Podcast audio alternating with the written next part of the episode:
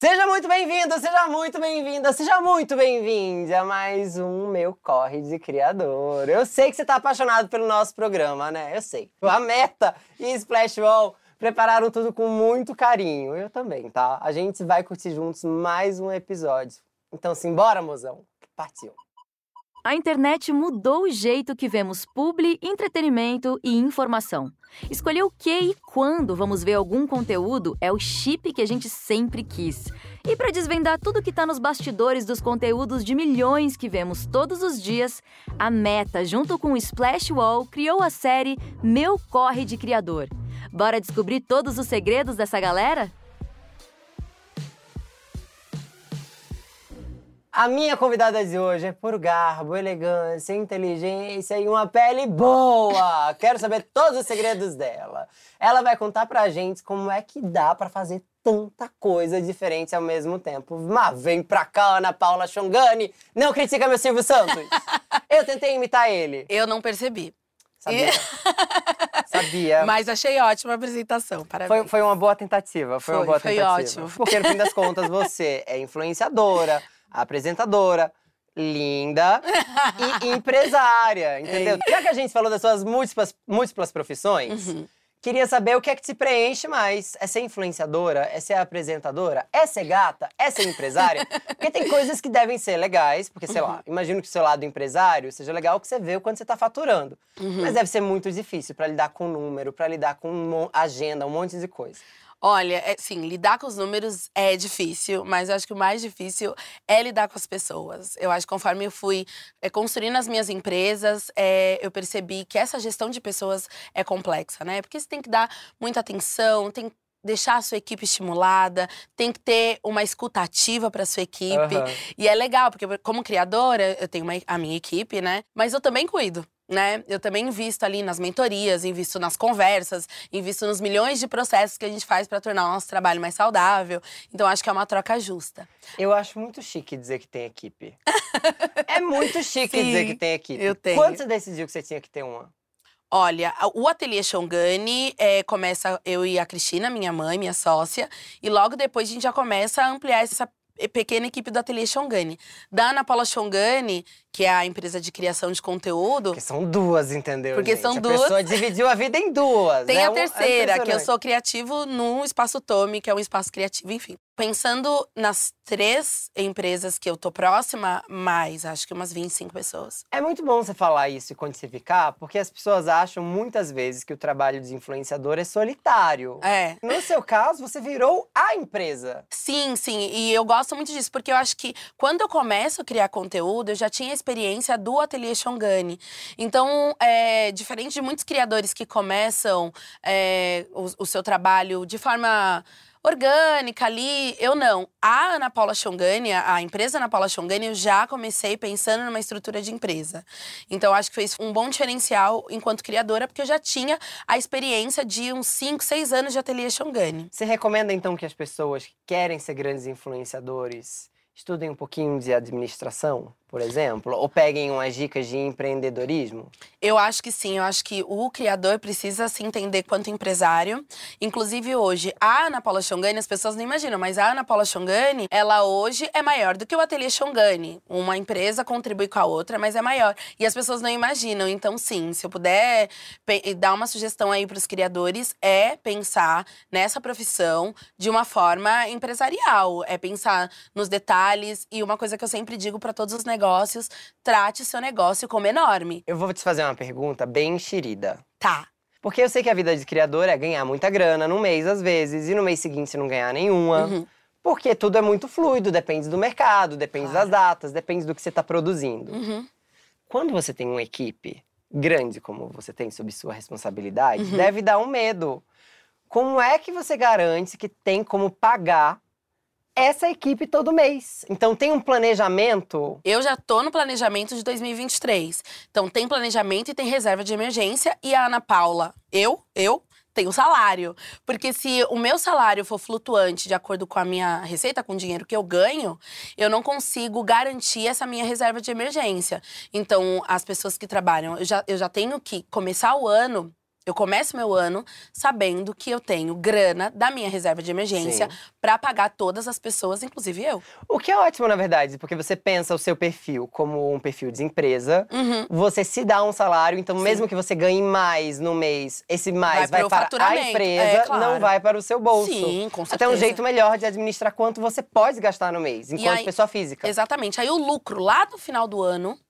Porque, assim, a gente tem. Eu primeiro tenho que estabelecer todos os custos. E eu acho que isso também é um diferencial enquanto criadora, você saber todos os custos. É desde o batom até o grande projeto que você faz no ano. Todos E os meus custos. equipamento. Equipamento, o transporte, é, é, tudo, tudo, tudo tem que estar computado os custos.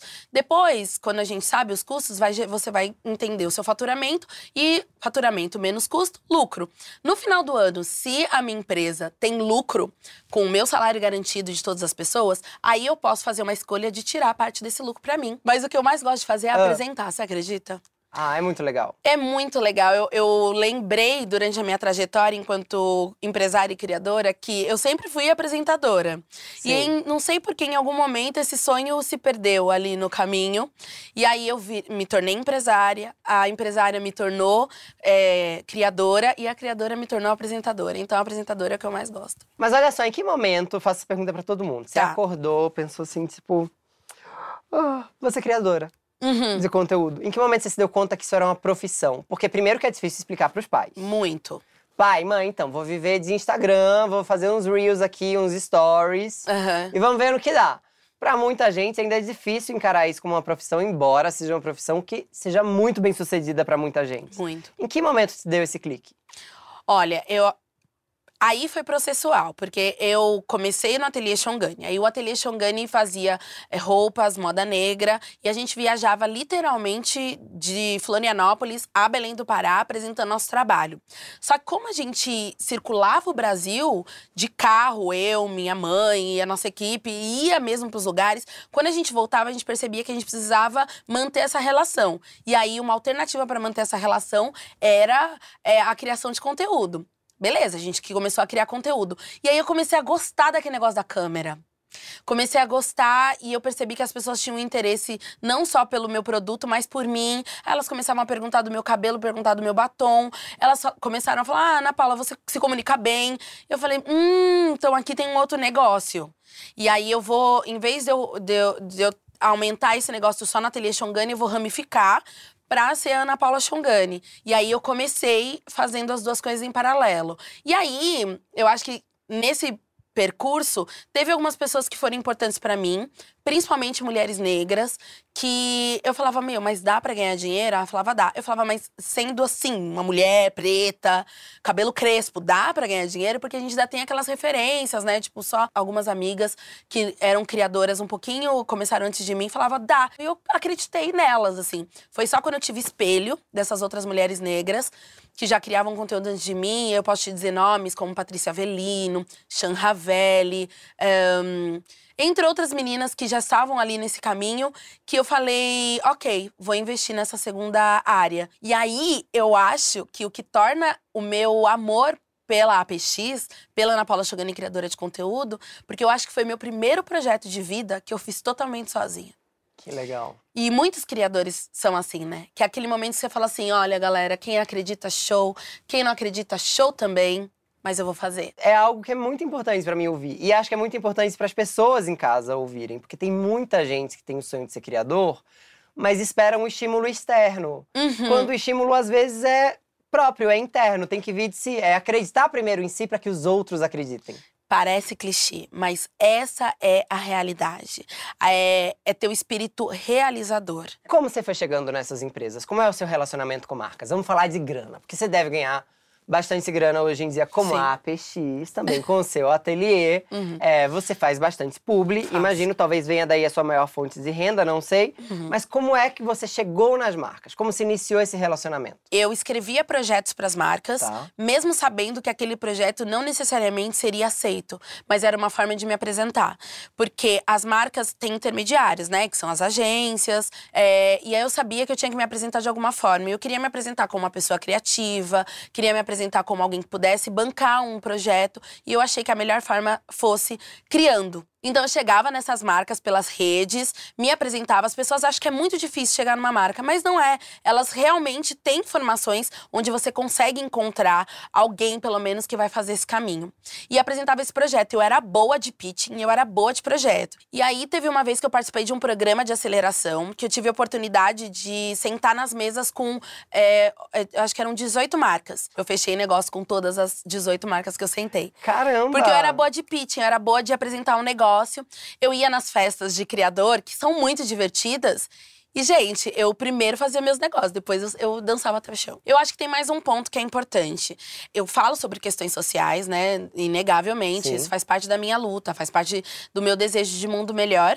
Sou uma mulher preta, obviamente, que participo de muitas campanhas institucionais falando sobre é, questões sociais, sobre Sim. racismo, sobre combate ao racismo, sobre a existência de uma mulher preta no mundo.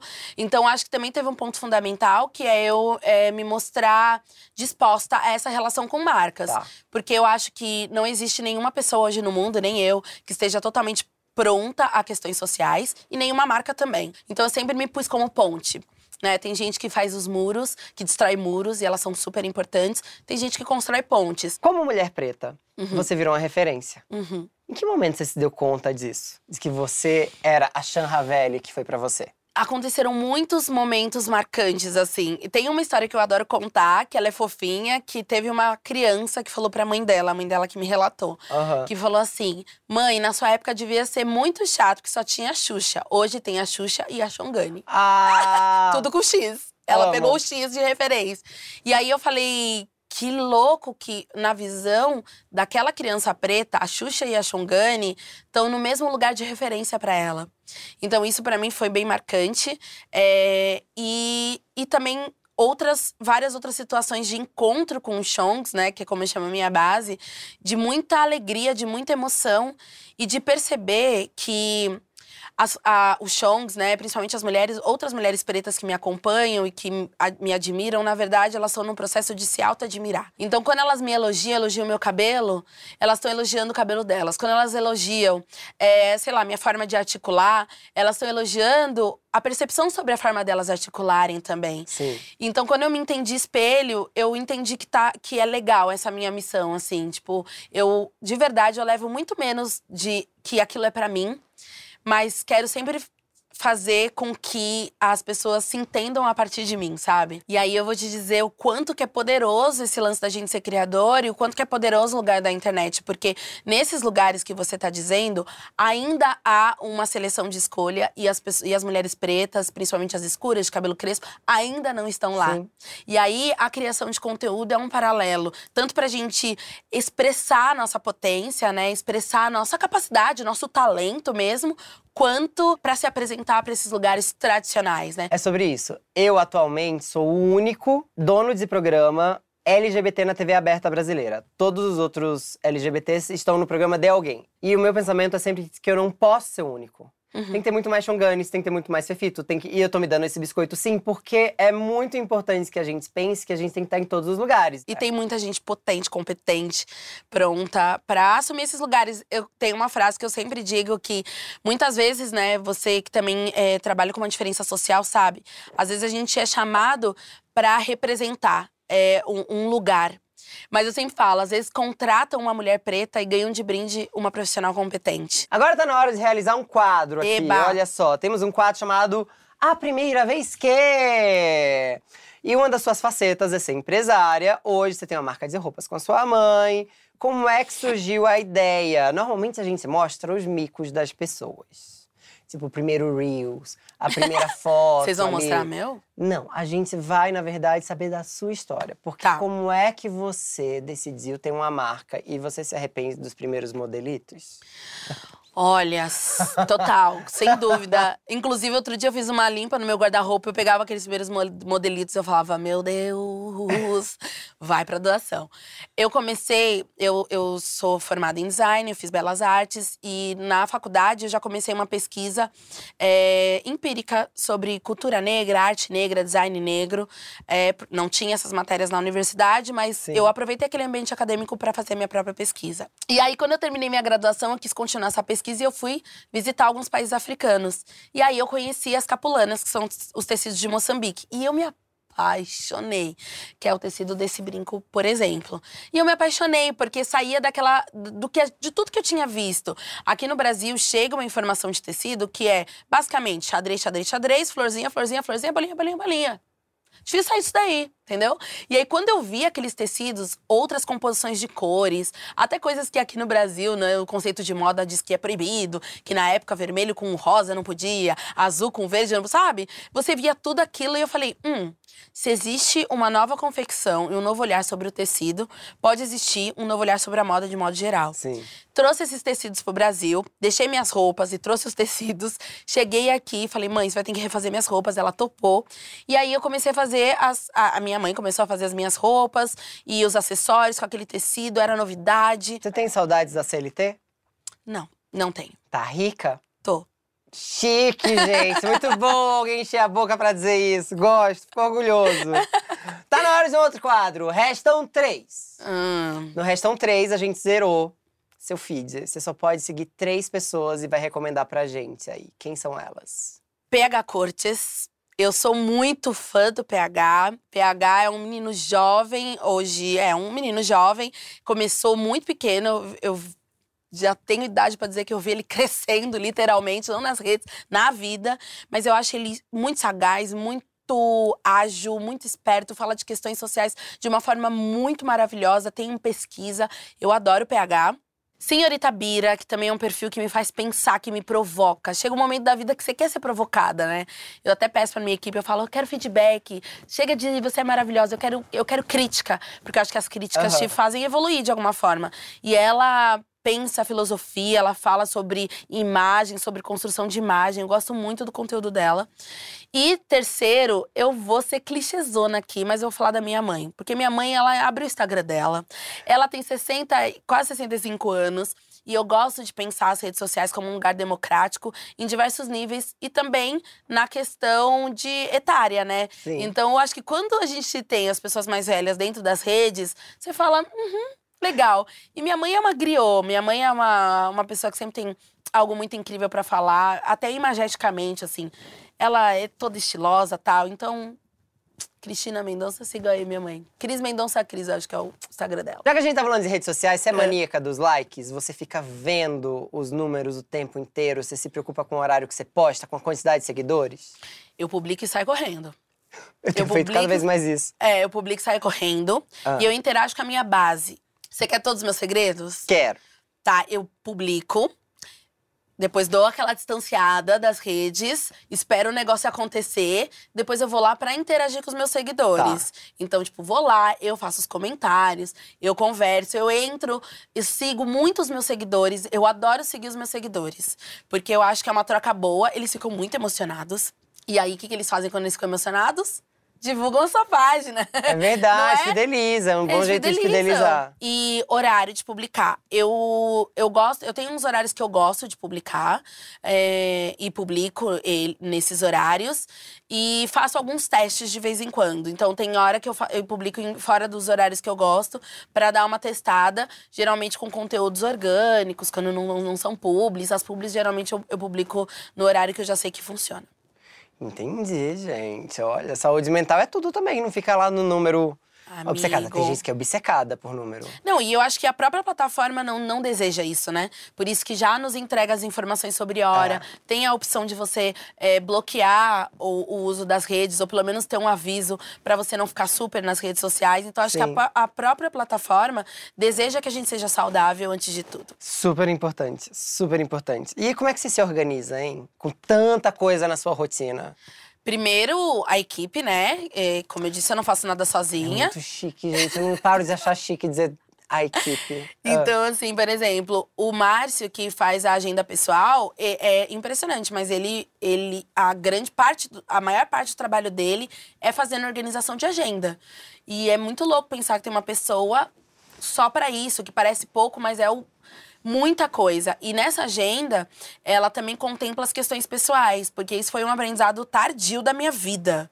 Tá. Que o exercício físico, a alimentação, a meditação tinha que estar na minha agenda, junto com as informações de trabalho. Porque senão a gente bloca toda a agenda com o trabalho e não, não garante o tal do equilíbrio para manter o trabalho inclusive. Que manter o trabalho é a saúde, né? Já que a gente está falando da sua agenda, chegou Hum. a hora então de a gente ver sua agenda por um outro ângulo. Você está no Momento Boca Rosa. Como assim, Boca Rosa? Você lembra que viralizou o planejamento de stories da Boca Rosa? Lembro. A gente fez um mini planejamento aqui pra você. Eu queria que você dissesse com que você fica mais à vontade, menos à vontade. O que, que você faz mais dessa lista? Bom, acho que, eu, como eu disse, eu sou boa de fechar publi. Gosto. É, eu gosto muito de responder comentários também, porque eu acho que é essa interação com a, com a minha base, sabe? Você não fica angustiada? Porque aí você responde e aí Hum. vai vir resposta. E só vai vir mais resposta. Aquele númerozinho vai aumentando ali. Eu um fico tempo. feliz, né? Então, Eu fico feliz. bom. Não, eu às vezes eu faço até uma pergunta que vai gerar uma resposta, Tá. sabe? É, então eu gosto de responder comentário, o que mais? Posso falar o que eu não gosto também? Sim, óbvio. Revisar contrato, pra mim, é complicado, né? Chato. Chato, difícil. Mas eu sei o que você gosta mesmo. O quê? fazer. Pagar mais- boleto, amor. Eu amo! Eu- é uma tesão, né? Eu adoro pagar boleto. E que dica você daria pra alguém que tá começando agora na carreira de criador e pensa assim, nossa, mas já tem tanta gente fazendo o que eu faço, o que eu quero fazer? Eu diria que mais do que algo novo é como esse- essa coisa vai ser feita. Eu acho que uma das coisas que mais encanta é a forma como uma pessoa vai falar, muito mais do que ela tá dizendo. Sim. Eu até te faço uma provocação. Se você analisar meu próprio conteúdo, eu acho que o que mais emociona as pessoas não é exatamente o que eu tô Tá. falando, mas como eu tô falando, sabe? Preciso te agradecer, foi legal demais. Eu aprendi muito Eu com também. essa conversa, de Eu também, verdade. eu também. Achei que foi muito legal. Que bom. O Corre de Criador vai ser sempre seu. E eu tenho certeza que vai ter muita gente fazendo um corre graças a você com essas dicas. É isso. Corre, galera. A gente fica por aqui, mas ó, tem mais criadores vindo pra bater papo com a gente aqui no meu Corre de Criador. Você fica pela meta, fica pelo UOL e a gente se vê semana que vem. Até!